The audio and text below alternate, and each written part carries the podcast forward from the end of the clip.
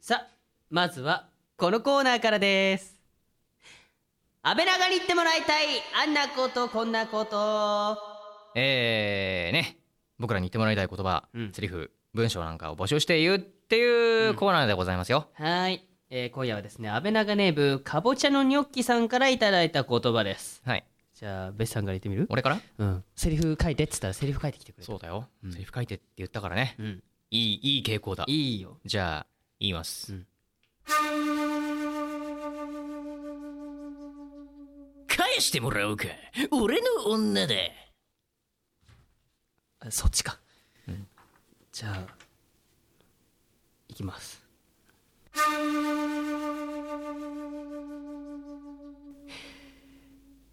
返してもらおうか俺の女だ毎回リスナーから届いた企画をもとに声優与永翼と阿部淳がさまざまなことにチャレンジ企画を立てては壊しまた立てては壊すというよく言えばリスナーと一緒に作る番組しかしその実態はリスナーだよりそれがこの番組安倍長の野望他力本願の変はいどうもえー、もうあれだね11月まあ12月早いねクリスマスが待ち遠しくなってきたぞ夜長翼です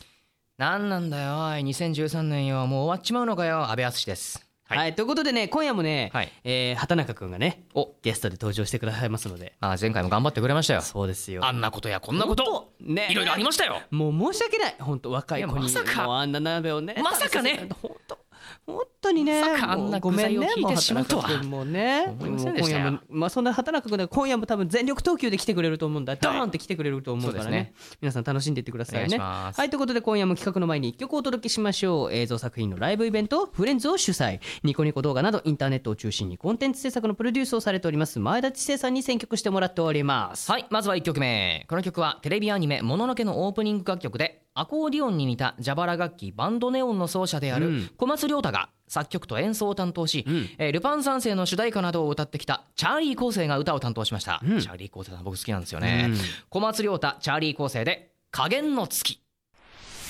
この時間は声優塾の提供でお送りします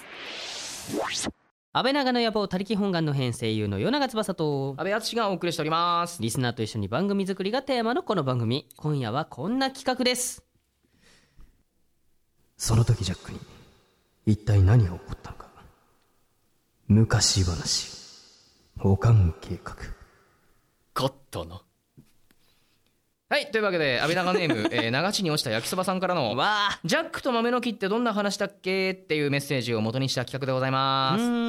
ん何やるんだろうねまあまあ、昔話、確かにうろ覚えっちゃうろ覚え。そうだねだねんだんだんだん昔話って、うんなんかいろいっぱいあるからさ、うんいろんなおとぎ話がすげえ混じるじゃないそれなんかこう今かよく考えて聞いてみると、うん結構矛盾があったりするじゃんそうそうそうえなんでそうしたのそうバカなのっていうのとかあるじゃん、あるからね、うんそれをやっぱ思い出し俺ら自身も思い出しつそうそうそうつそうそうみんなにも思い出していただこうっていう意企画な外のかなと不条理だったりするから、これうんどうなのあおおおおおお大丈夫かたたたたすくすく成長で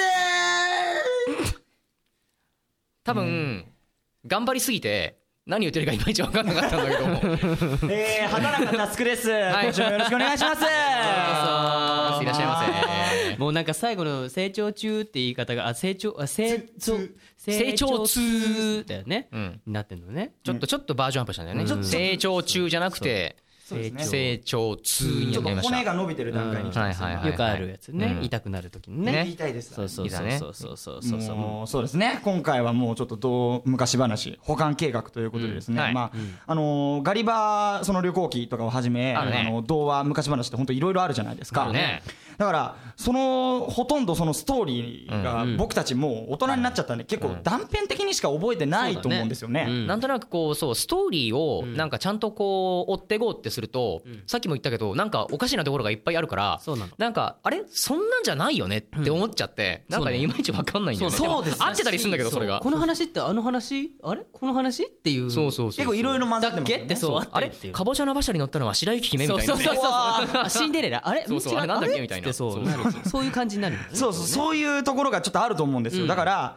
そういう童話とか昔話をねまた穴埋めにして、で僕たちがまあ正しい昔話とか童話を皆さんにねちゃんとお伝えするっていうちゃんとした結構企画らしいですよちゃんとしたねちゃんとした企画らしいですちゃんとしちたねゃんと割しとた企画そうだよねちゃんとしてるもんねちゃんとしてるそうそうですよねそうちゃんとしてるよちゃんとしてるけど今日の話はお子さんは聞いちゃダメだよまあ時点でちょっと、うん多分だってそうだねどうなるかわかんないまあまあでも深まあ夜,、そうですね深夜1時だしねそうだねそうですねそうそうそうここからは大人の時間だよそうだね怖いな怖いですけどまあちょっとそういう感じで、はいうんじゃあねやっていきたいと思うんですけど、はいそうですねちょっと目の前にじゃあちょっと紙があるんでじゃあちょっとそこからああそう童話話とかがいろいろ書いてあるのねあまああーこねれねはいはいはい聞いはていいって、じゃあまず誰から引くべしから引くじゃあまずまずお話かお話をどれにするかかそうそうそうですね、えーっとねじゃあねうん今自分でもよくわかんないけどこれにしようダンはい何ジャじゃあ多ック分かジジャャッッククだなジャックと豆のジャック木が来ましたジャックですかうわジャックマが来ましたスでかっ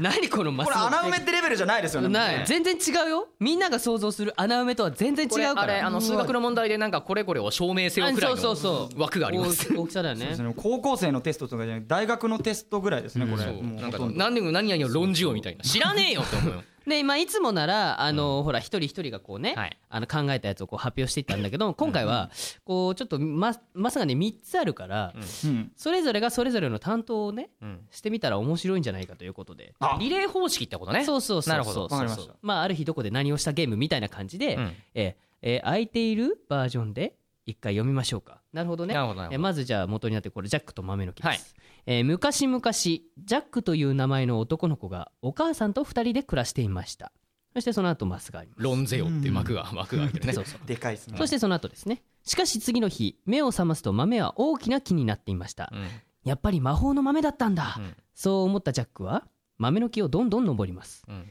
雲を越えさらに登りついにてっぺんにたどり着くと、うんそこには大きなお城がありました、はいはいはいお城を訪ねるとでまたここにいます開いてておおはいそして最後ですはいしかしジャックは再びお城に行きまうす、ん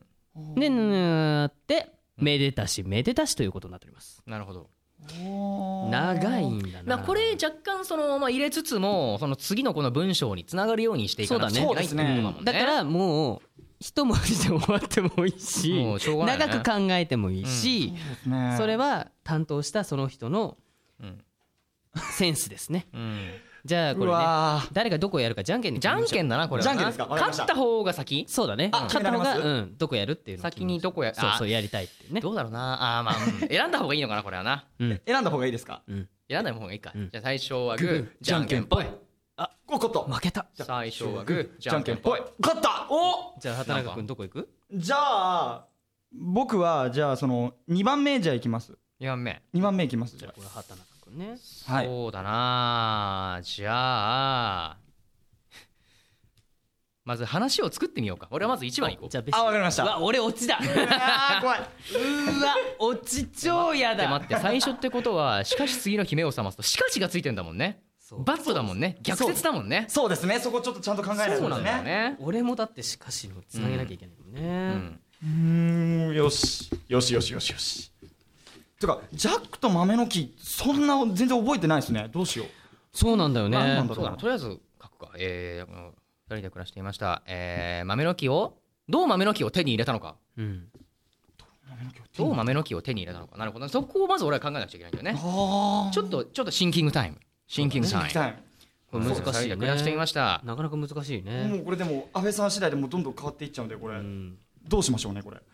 もう俺らはもう予想で書くしかないから予想でいくしかないですかうわ難しいな難しい かなりでかいですもんね枠ね、うもうだいぶす作れちゃいますもんねこうれ、んいやー怖いな大丈夫かなてか本当に覚えてないですね、うんどうしようどうしようどうしようなんか巨人とかなんとかみたいな、そうそう出てきたりする巨人のねるなんかねなん後ろにいかるやつと戦ったりなんだったりいろいろとねあれ戦いますっけ戦闘逃シーげンるありまのすっかけな逃げるんだね逃げるんでしたっけ逃げ逃げた気がする、うんでしたっけなんかでなんかあれ豆の木切ったんだっけ最後なんかよくわかんないそうでそれで多分落ちたんだよねそうそ巨う人がね巨人が落下してみめでたちめでたちみたいな感じ確かそんなだったも元の話はねでも今これ正解言っちゃうとダメだからね これ言っはちゃそう後言っちゃ々う後々本当うのまあカットが本当のまそうあ聞かなかったことにすそうるそう聞かなかった方向でいきましょどうしようこれうやばいでもちょっと本当になんか考えないとあれんどうしようかなしかししかしですもんねしかしにつながるようにやんなくちゃいけないですもんねうーん俺は俺まあ俺とりあえず一番だからああちょっとこれはそうですねまあラジオそうですね出たのもまだ3回目なんでなんかちょっと結構冒険これね俺らも難しいあそうですかそうですかうんじゃあじゃあたとえ失敗してもなんか全然ね問題ないと思ういいですよねうん、いそいでこすよはねもうよそしうそうよしよししかも深夜1時だからきっときっといろんな難こしといよがね許されるのかな大丈夫かな難しいですねこれよしあ来た 来ました、来ましたやばい来ました来ました、うわこれはまだぶっちゃ考えうん はいこれあやばいなこれじゃあ考えてる間安倍さんちょっと喋っててそうですねちょっと僕、うんちょっといや俺もちょっと考えるからあとまあなんかマイクの違いでね多分分かると思うんだけどちょっと今日はいつもと違うとこで今日もねあの収録しておりまして俺が以前言ったっけかな暮らしたいって言ったとこねあるねそうそうそう以前は上のテラスでやったんだけどそうそうちょっと一回下でお弁当作るやつねこれ何畳くらお花見の時い、にねこれ10畳10畳くらいかな割と広めだよねこれだここもでもいいもんね隣にもキッチンもあるしねでさらに上にはテラスとかさ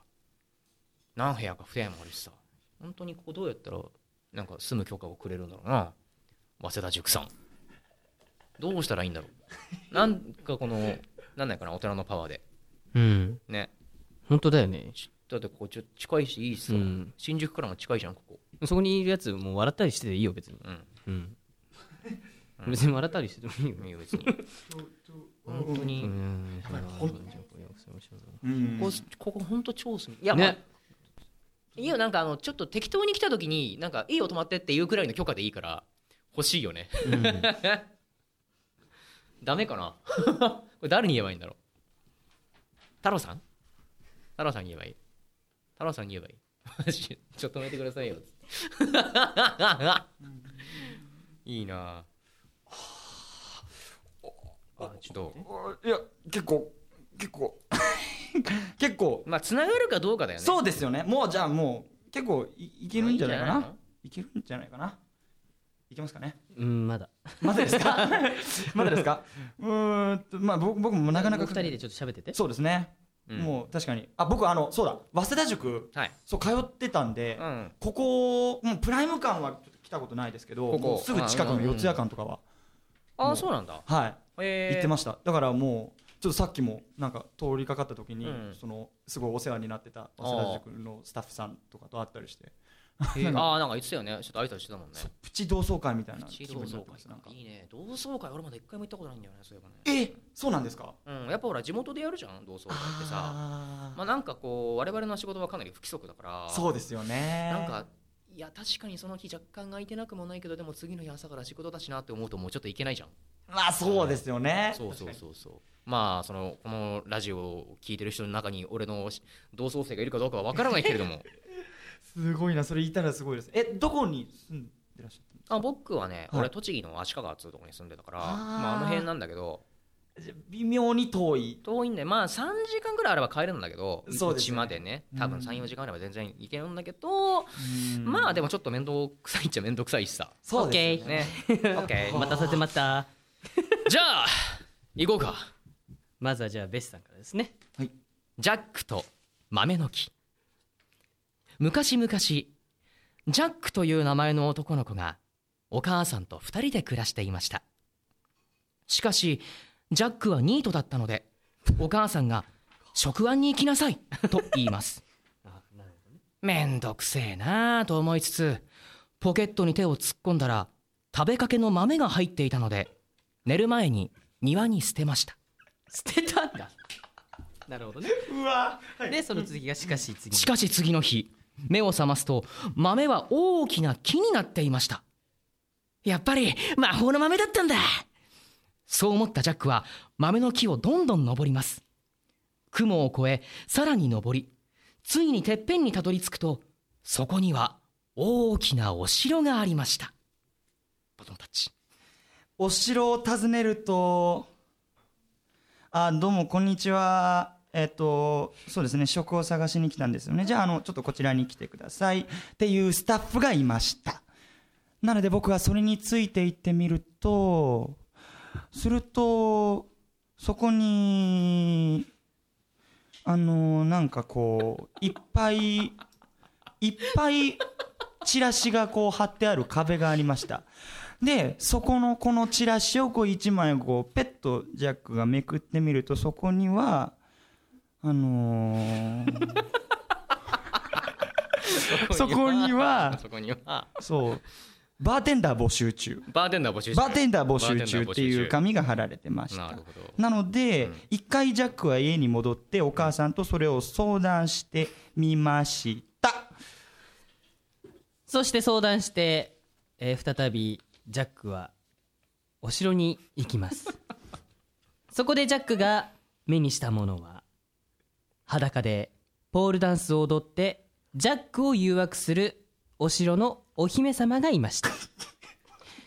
ジャックはそのお姫様と一緒にんポールダンスを踊りながらん木を降りていき、うん ポールダンスを踊り踊りなながらがらねそうそう 豆の木をそう豆の踊りながら木を降りていき下にたどり着いたらんお母さんにん「僕の大切な人です」と紹介して結婚をして幸せに暮らしましためでたしめでたしなんだよジャック永久就 職じゃんそうでしたねえそうでしたね結局いい逆逆逆玉じゃん逆玉うんそうですよすごいな、えーこれで一生こ食こっていけでるのですねジャックと豆の木の正式なやつが来ました ああえーお母さんと2人で暮らしていましたジャックのお父さんはジャックが小さい頃に雲の上からやってきた大男に食べられてしまったのですそういうそうなんだあそうなんジャックのは家に1頭だけいる牛のミルクを絞って町に売りに行きそのお金で暮らしていましたしかしその牛も年を取りミルクを出さなくなってしまったので、町へ牛を売りに行きました、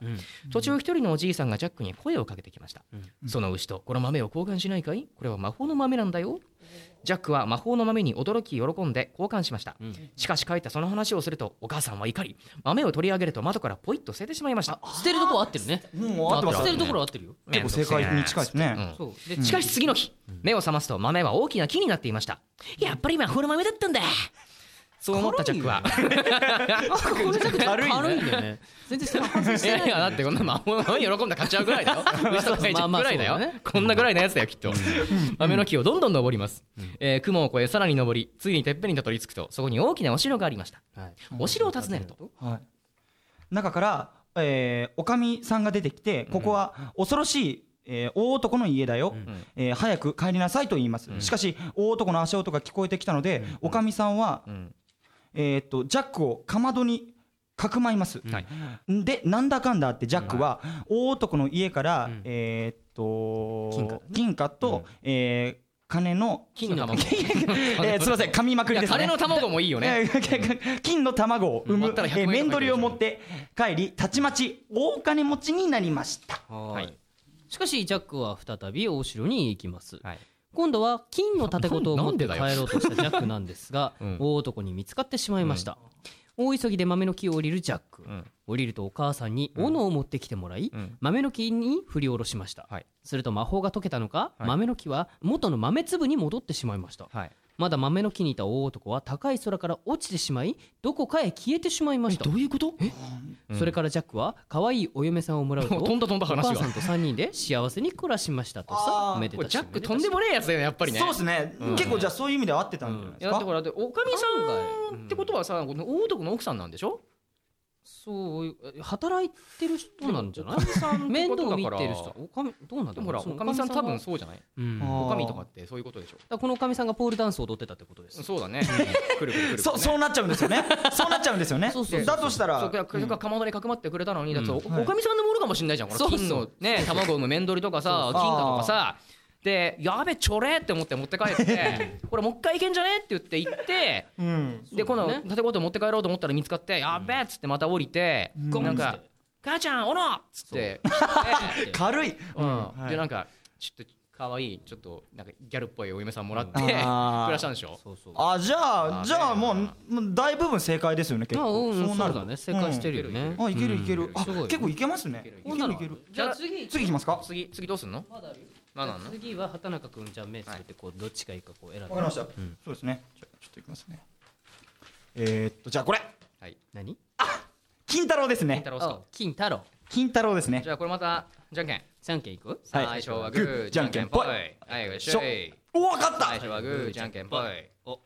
じゃあ畑中君はじゃあ僕どうしようかなあん、まあ、安定のちょっと2番目ちょっとまた狙っちゃっていいですかはいおーわかりましなるほウィどングねは、はいウィングはじゃあさっき落ちやったからじゃあ俺スタートやるかおおもうあの前の話とか聞かないオチを考えるよ俺はもうじ自分流全で然もういか関係 ない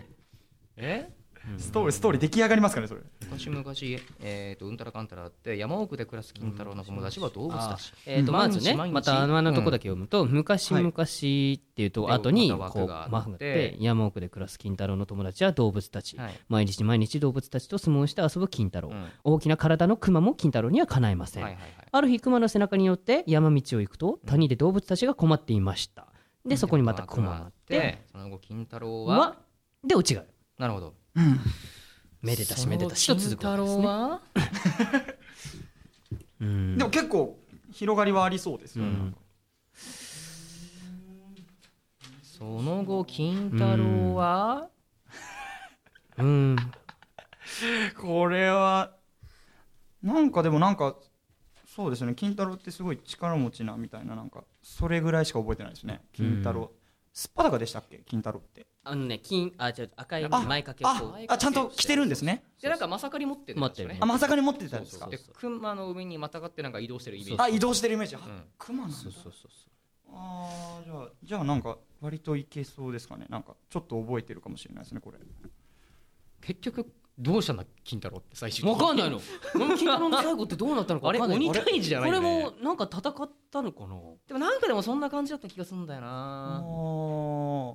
なんか戦戦ってるイメージはあるあるんですけどねあれ、ん。なんだっけなやばいなある日雲の背中に乗って山道を行くと谷で動物たちが困ってましたあれその動物たちと相撲取ってませんでしたっけあれ、なんかいろいろあるよね。うん、全然全わ然かんない。難しいね。 ちょっと難しいですねどうしようかなあ なな何を思いついたんですか怖いな怖いないやーちょっとでもちょっとでもこれ考えないとなどうしようかな、そうですよねでも一番最初にやっぱりちょっと限ってくると思うんでこれもまたさっきみたいに さっきみたいにいこうかなどうしようかなちょっとなんかね。書きなさいって書いてあ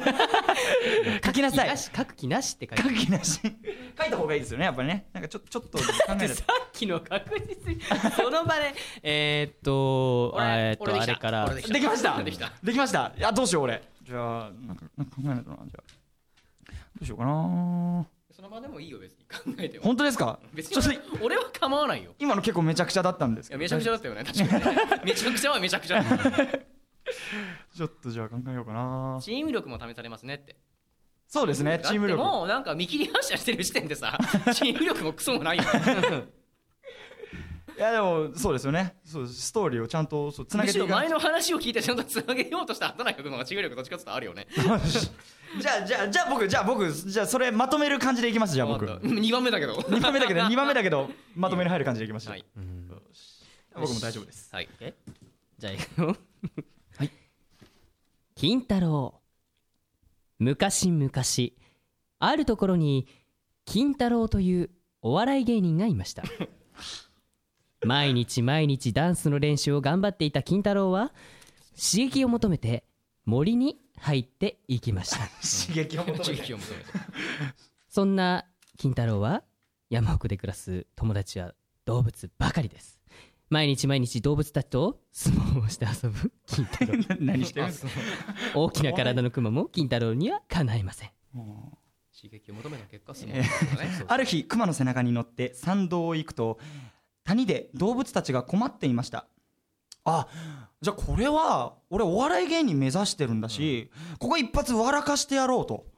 うん、なるほどねえーでもちょっとまあ別に熊と別にそんなコンビ組んでるわけじゃないけど、うんまあ、ここはね一発こう笑かしてまあ景気回復でも図ろうと、俺はお笑い芸人を目指してんだと、んここで逃げてどうすんだと、おら行くぞって言って、その後金太郎はこれちょっとね原哲夫さんの劇画タッチの絵をイメージしてください熊よようやくお前と決着をつける日が来たようだななるほどね金太郎我が永遠のライバルよ行くぞ僕たちはまだ金太郎坂を登り始めたばかりだみかんわけわかんないです次回作にご期待くださいということですよねすごいこれ2やりたいですねこれ えーそんな金太郎のねちゃんとしたお話がこちらにございます、えー昔々足柄の山奥に金太郎は母親と暮らしていました、はいえー金太郎は生まれながらの力持ちで、はい石臼をハイハイしながら引きずるほどの力を持っていたそうですごいね山奥で暮らす金太郎の友達は動物たち、うん毎日毎日動物たちと相撲をして遊ぶ金太郎、うん大きな体のクマも金太郎にはかないません、はいえーある日熊の背中に乗って山道を行くと谷で動物たちが困っていました、うん橋がないので向こう側に渡れないのです、そこで金太郎は大きな木を見つけると体当たりをしました、すると大きな木は簡単に折れ金太郎は持ち上げて谷にかけてあげました、ん動物たちは喜んでその橋をあ渡りましたううんんでその後金そ太の郎後金太郎は立派な若者になり、えー都の偉いお侍さんの家来になり悪いものを次々とやっつけたそうですんむしろそこの話を聞きたいよねあえー注釈として、うん金太郎は、えー源頼光に仕える、うん坂田の金時という武士の幼名と言われているそうです。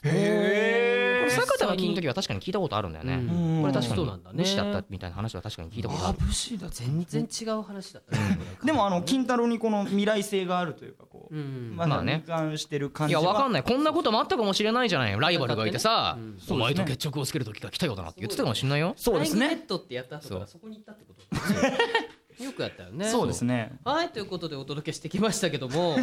みんなあのちゃんと、うんまあ、ちゃんとした話の方を覚えておいてね今のは僕らがうん作り上げた、いいよ動画それだからをそれをちゃんと話してくれてもいいよ、そうだねそうねもしくはそれを絵に描いて、うん送ってきてほしいな どういうことだよ安倍長にわかんないねけどそうですね作ってみましたっつって、うん僕俺らが作った話をもと おにいちょっと原哲夫さんばりの劇画タッチで今の書いてきてほしいな、うん金太郎作ってくれたらありがたいな、うん大迫力ですよねねえ面白かったですね。うん面白いでやっすてみるとね、思い出すということでもね。はい。えいえーそれではですね、ここでですね、地獄の門をくぐりたい北原千奈ちゃんにお知らせしてもらいまし ょう。どういうこと中に何地獄の門ってどどうしたのえ何死ぬの、死ぬえあ死ぬんでくぐるのくぐるくぐくるぐるのくぐりたいのくぐりたいのああわかんないないわかんない。むかーしむかし、北北法師という偉いお坊様が、伝説の経典を求め、遥か天竺まで旅をしておりました。雨の日も、風の日も、雪の日も、負けるものか長い年月をかけ、そして、ついに、天竺まで来た来た北原ああの声優トレーニングバイブルとやらはいずこにすみません。そちら大好評につき売り切れのため、次の入荷は1ヶ月後になります。早稲田塾兼プロダクションがコラボした特別カリキュラムを一冊に凝縮。10代から声優を目指す声優トレーニング最強バイブル。声優塾安倍長の野望他力本願の変安倍長の野望をお送りしてきました夜長翼と、安倍敦と畑中佑がお送りしましたはいではですね今夜も前田知世さんによるプレイリストを紹介しましょう今夜番組の中でお届けしたのはまずですね、えーフェイランさんで「ワンダーファング」ですねこの曲は僕、えー、与永翼が井上忍役で出演しましたテレビアニメ「発見伝東方発見異聞」の第2期オープニング楽曲で南宋里見発見伝をモチーフにした本作におけるキャラクターの心情を投影した曲になっておりますいいねフェイランさんね好きだそうねそうかっこいいんですよすごいか曲に合っててねはいそして、えーもう一曲なんですが、えーディオスシグナル P フィーチャリング初音ミクカイトでサンドリオンですねこの曲はサンドリオン好きあかっこいいのうんへーちょっと聞いてみたいな、えーこの曲は主にニコニコ動画でボーカロイドプロデューサーとして活動する、えーディオスシグナル P によるオリジナル楽曲で、童話「シンデレラ」をモチーフにした歌詞は、シンデレラがもしも王子を暗殺するものとして送り込まれた少女だったらという解釈で書かれていますそうそう結構いいのよ面白いね物語結構好きテイストなんだねはういんそして今夜のクロージングナンバーなんですけれども、えーゴールデンボンバーで僕クエストえーこの曲はですね本日ゲストの畑中くんが、えー、つくもゆうま役で出演する、えーテレビアニメ「遊戯王ゼアル」の初代エンディング楽曲でゲームにどっぷりハマった少年をイメージして作られてました、えー PV ではメンバーがゲームキャラのコスプレをしていますと PV めちゃめちゃ面白いですああそうなんだはいおお最高ですねかっこい懐いかしい楽曲でねす懐かいしいね初代のエンディング曲なんだねそう一番最初のエンディング曲でへえそうなんだねはい最近アニメが面白いえそうそういう歌詞が出てくるんですけどああそうなんだそうなんだそうもうそれがむちゃむちゃあそれ歌詞なんだ歌詞ですへねーなんかいいねいいね面白いです面ちょっ白といリアルにへー即した感じだね。ねなるほぜひちょっと聞ど。いてみてくだはいさいね。えーということで番組ではあなたからのメッセージも募集中です。えーオープニングコーナー、安倍長に言ってもらいたいあんなことこんなこと、えー、2人にやってほしい企画案、安倍長国の決まり事、安倍長憲法案とかね、えーさらに安倍長企画総選挙、もう一度やって、あの企画もう募集しております。えー、嫌です。いくつかあるけど嫌 です。えーメッセージは安倍長野望ホームページからお願いします。はーい というわけで ね、もう嫌ですって言ってたけど、もうね、本当いろいろやってきたからね、パンパン祭りはまあちょっと良かったそうだねパン祭りあれ美味は良しかかっったたねからね、うんいちご農園かって書いてあるから、あれもあれまあでねひどかったからね、まあまあ、今度はもう食わせる人は違いますから、そうだね、僕らじゃないですそから。の時はそうですね、そうですね。そうそうそう。いつものね、アシスタントが頑張ってくれアまシしスたタン。トはいつが。はい、というわけで2週にわたって畑中君がね、来てくださいましたけども、どうでしたいや特にもう先週。先週いやむちゃむちゃもう美味しくて本当にあのスタッフさんたちの愛 をすごく感じました いやー楽しかったです本当にもうまたねまたあの個人的に闇鍋とかやってみたいですねまたねはいそして、えー畑中君からお知らせがちょっとございますね。そうですねちょっと先週も言ったんですけどあの今えっとインターネット上に流れてるケンプロのホームページ上でねはいはいそうですねえっとニャンコロリケンプロ学園っていうそのショートアニメはいがえっともう放送がスタートしていますでえっと20日にえーもう2話がえー公開予定なのでぜひとも皆さんに僕もえっと出ているのでえっと見ていただけたらなと思っていますそうですね先週も言ったんですけどはい、こちらの方にはね僕と佐藤拓也も出演させていただいておりますからそそうう,、ですそうそう前回のやつのねまた違うニャンコロリのねはいうん、お送りしていますからすごく楽しくすごく楽しく収録ねさせてもらっドてまタすバタやってるからはい、ね本、当勉強になります。ごめんね好き放題やっちゃっていやいや、本当に 本当に勉強になります。本当にありぜがひとうぜございひはい、はいね見てください、ということで来週なんですが、はいおまた違うゲストさんが来てくれるらしいあマジですよどうやらね、エクソシストエがクソゲシスストトに登場するそうですよのあの青あいの人だね多分青青いい人炎あの青いスパイダーウ炎ォークの人じゃなくてそうそうそうやってあそうだねあとは、まあ、ベシで言うと、ライバルやってた人だねあーなんかああれか、うん、そうギョイーンとかそう言ってた人だそうねそうそう羽ペンよくここにこうつけてた人、そこまで言ったら絶対わかると思なうるほねどねわかりました楽しみですね、ははいいというわけで安倍長の野望他力本願の編お別れのお時間です、お相手は与永翼と安倍敦とます畑中佑でした。来週もまた安倍長国でお会いしましょうまた来週この時間は声優塾の提供でお送りしました。